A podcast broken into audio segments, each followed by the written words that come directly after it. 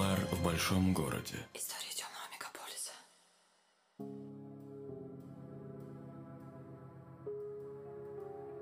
Частный сыщик Вадим Головин связал скотчем твоего босса, чтобы рассказать тебе кое-что интересное. В этом выпуске будет история врачевателя душ, который помогал людям забыть их прошлые отношения с помощью спичек и средства для розжига. Приступим. Не зря говорят «уходя, уходи», когда возвращаемся, делаем только хуже. Причем не только себе, обоим. Ведь любви уже нет. Есть лишь потребность в ней. Это чувство похоже на фантомные боли, которые возникают при ампутации. Рука потеряна навсегда, но продолжает болеть, доводит несчастного до безумия. Поэтому думайте хорошенько, прежде чем предложить кому-то руку и сердце, чтобы потом не пришлось собирать себя по кусочкам. Такие шрамы не проходят бесследно, поверьте, знаю, что говорю. Только тот, кто прошел настоящую боль, снимает розовые очки и надевает черные, чтобы солнечные лучи не резали еще не просохшие глаза. Именно так случилось с моим клиентом, молодым человеком по имени Алексей. Его роман обернулся болезненным расставанием. Детали этой любовной драмы не столь важны, обойдемся без лишних подробностей, тем более я их даже не знаю. Стараюсь не лезть человеку в душу, когда это не имеет большого значения для расследования.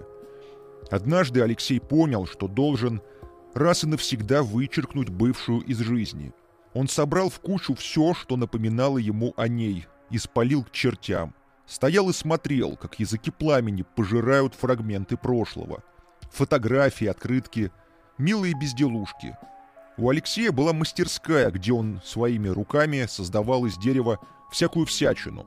Шкафы, лестницы, даже оправы для очков. Отработанный материал столер сжигал в бочке у себя на заднем дворе, так что ему не составило большого труда кремировать любовные воспоминания.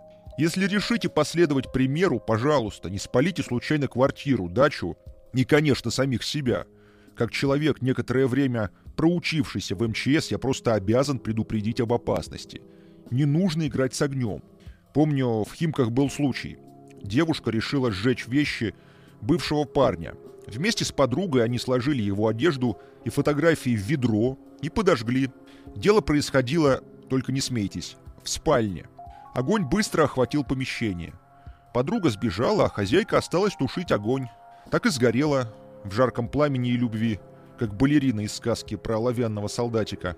Старик Андерсон умел вышибать слезу. Тут ничего не скажешь, конечно. Так вот, Алексей продолжал мастерить из дерева и размышлял о том, как привлечь внимание клиентов. Вдруг его осенило. А что если создать услугу сожжения вещей, которые остаются от бывших девушек и парней?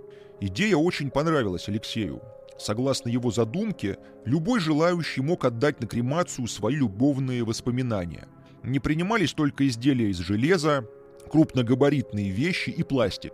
За сожжение не платили, и вдобавок получали в подарок скидку на столярные услуги. Так появился крематорий любви. Не знаю, как вам, а мне такая идея кажется гениальной. По крайней мере, с точки зрения пиара. Но вот лично я ничего подобного до этого не встречал. Эту акцию Алексей разрекламировал в соцсетях. И понеслось. Новость облетела разного рода паблики. Мастерская стала пристанищем для разбитых сердец.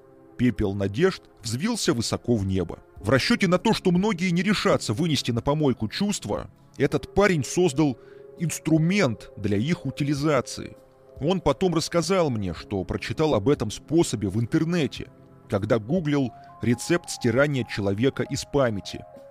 «Этот костер вы не забудете никогда», — уверял автор статьи, который, видимо, сам пережил в жизни нечто подобное. Иногда Алексею удавалось рассмотреть поближе чужие воспоминания, прочесть обгоревший обрывок письма, случайно выпорхнувший из бочки от дуновения ветра. Однажды он вовсе нарушил правила, забрал себе то, что должен был уничтожить. Фотографию девушки и ее рисунки. Она хорошо рисовала карандашом, цветы животных и море. Почему-то моря ей удавались особенно хорошо. Ее звали Виолетта, или просто Виола, точь-в-точь точь как плавленый сыр в коробочке. Так она подписывалась сама. Короче, вы поняли. Алексей влюбился. Не в человека, а в образ, что, конечно, намного хуже. Ситуация безнадежная. И с этой проблемой парень пришел ко мне, детективу Вадиму Головину. Клиент положил на стол фотографию Виолетты. От снимка пахло костром. Потом скинул мне по WhatsApp ссылку на профиль девушки в соцсетях. «Вот, взгляните, похоже?» – спросил меня Алексей. Аккаунт оказался закрытым, поэтому я мог судить только по аватарке. Да, отвечаю, сходство имеется, и даже имя такое же, причем редкое. Вероятнее всего, она. Алексей вычислил Виолетту через программу поиска по фотоснимкам, но дальше продвинуться не сумел. Просто не знал, как подступиться к девушке. Добавляться в друзья было довольно странно. Оставался еще один вариант, и не самый лучший – рассказать всю правду, открыться ей. Реакция могла оказаться непредсказуемой. Скорее всего, Алексея приняли бы за безумца. Социальные сети сегодня переполнены сумасшедшими, поэтому парень проявил осторожность.